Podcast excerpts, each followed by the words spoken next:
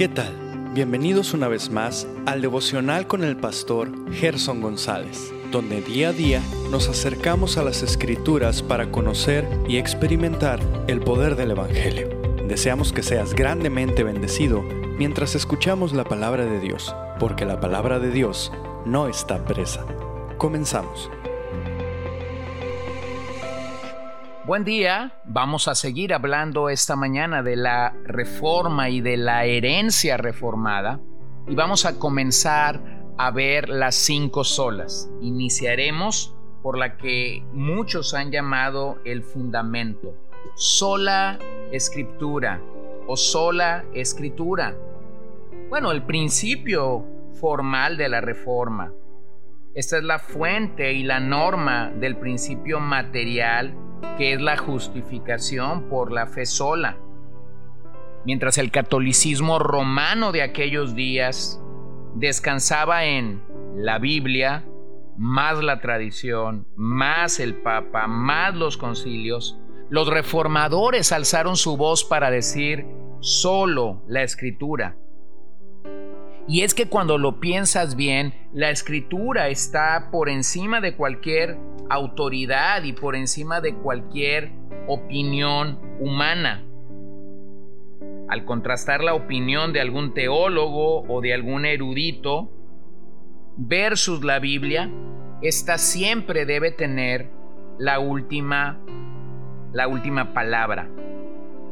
Así que la recuperación de las escrituras, como dice Michael Reeves, la recuperación de las escrituras fue su principio formal. En otras palabras, las escrituras por sí solas están en la raíz del método que los reformadores utilizaron.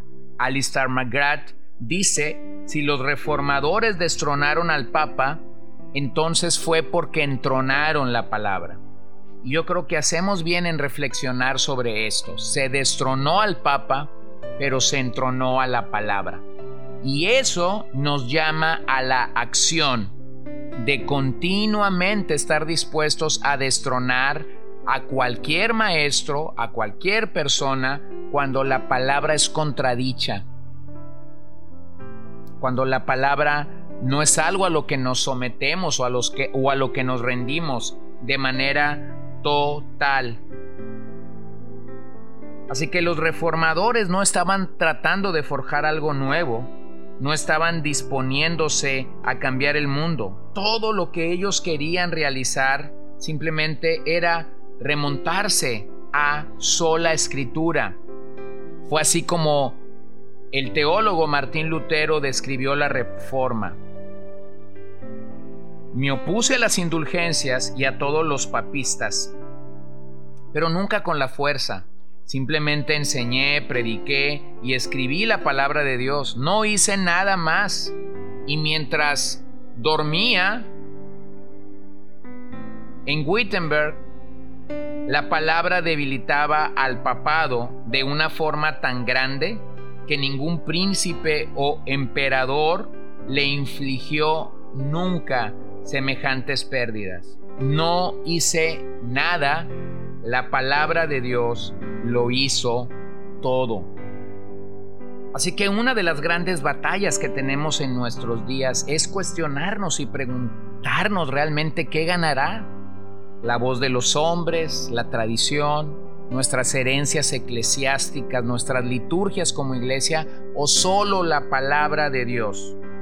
Pues bien, debemos de estar agradecidos que la palabra de Dios se nos siga predicando, que podamos tener acceso para leerla y para recibir todo tipo de enseñanza que emana de las escrituras.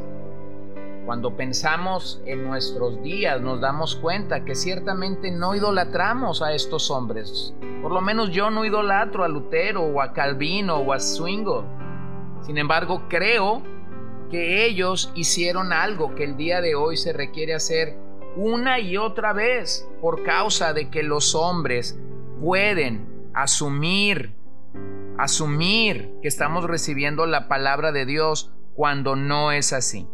Así que permíteme hacer algunas afirmaciones acerca de lo que es la palabra de Dios. Lo primero es que afirmamos que el principio de sola escritura implica creer en la inspiración de la palabra de Dios. Creemos en la inspiración de la palabra de Dios, tal y como segunda de Timoteo 3:16 nos lo recuerda.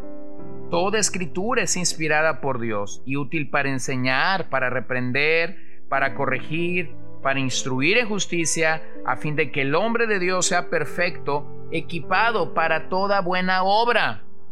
Inmediatamente después Pablo dice a su discípulo, te encargo solemnemente, en la presencia de Dios y de Cristo Jesús, que ha de juzgar a los vivos y a los muertos, porque su por su manifestación y por su reino y por su reino predica la palabra Insiste en tiempo y fuera de tiempo, redarguye, reprende, exhorta con mucha paciencia e instrucción. Observa que la palabra de Dios ha sido inspirada divinamente. Y es que la realidad es que cuando leemos la Biblia o nos exponemos a un mensaje de las Escrituras, Dios mismo está hablando a nuestras vidas. Cada una entonces de las palabras que están en este libro maravilloso llamado Biblia fueron inspiradas por Dios.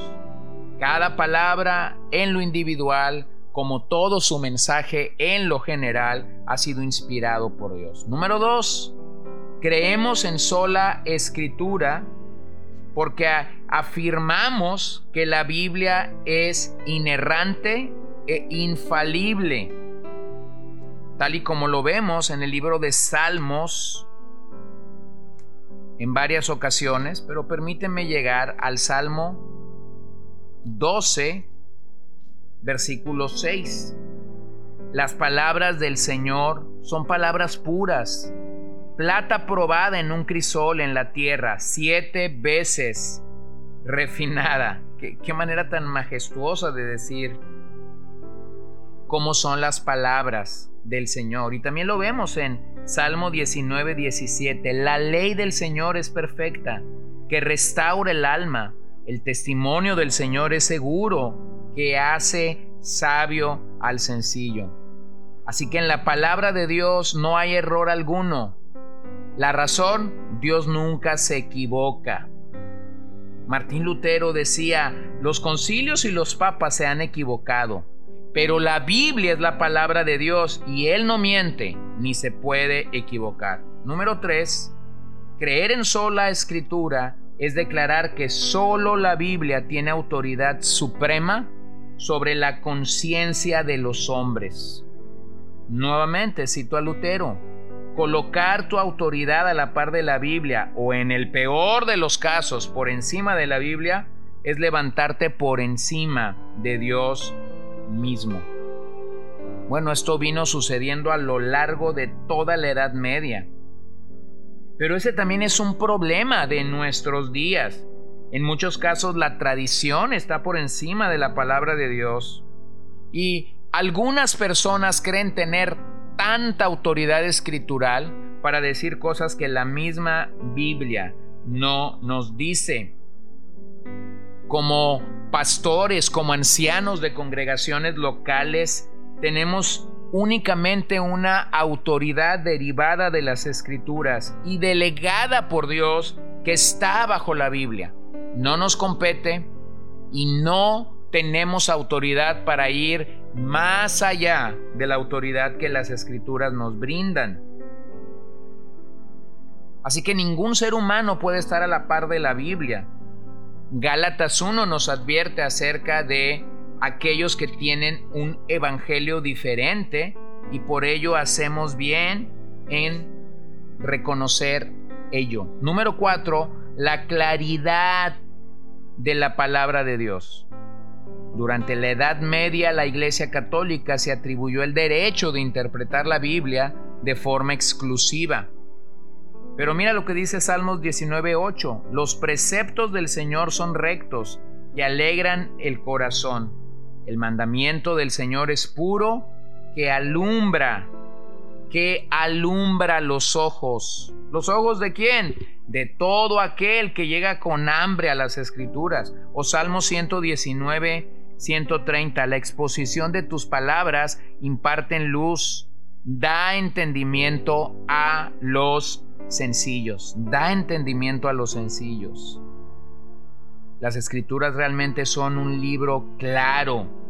Las dificultades para entenderlas se encuentran en el lector, no en ella misma. Puede ser debido a nuestra ignorancia gramatical, de contexto o de estilos literarios. De hecho, nada de esto oscurece el mensaje principal de las escrituras. Los reformadores nos enseñaron que aquellos pasajes oscuros deben ser leídos a la luz de los pasajes más claros. Número 5. Aceptar el principio de sola escritura presupone también la suficiencia de la palabra de Dios.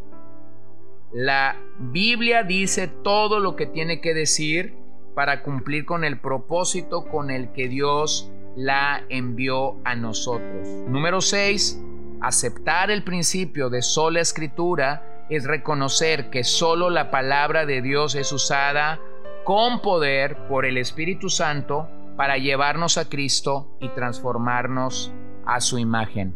Hebreos 4:12 nos recuerda de la palabra como una espada de doble filo que puede transformarnos. Así que esta palabra es nuestra máxima autoridad. Muchos creyentes vieron la muerte por traducir o leer una Biblia en su propio idioma. Casiodoro de Reina huyó por toda Europa por 12 años para que pudiésemos leer o tener la Biblia en nuestro idioma. Así que es por la palabra de Dios que somos convocados a adorar al Señor semana a semana Así que la iglesia reformada siempre se está reformando por la palabra de Dios. Y esa es la necesidad que nosotros tenemos de elevar siempre el papel de las escrituras.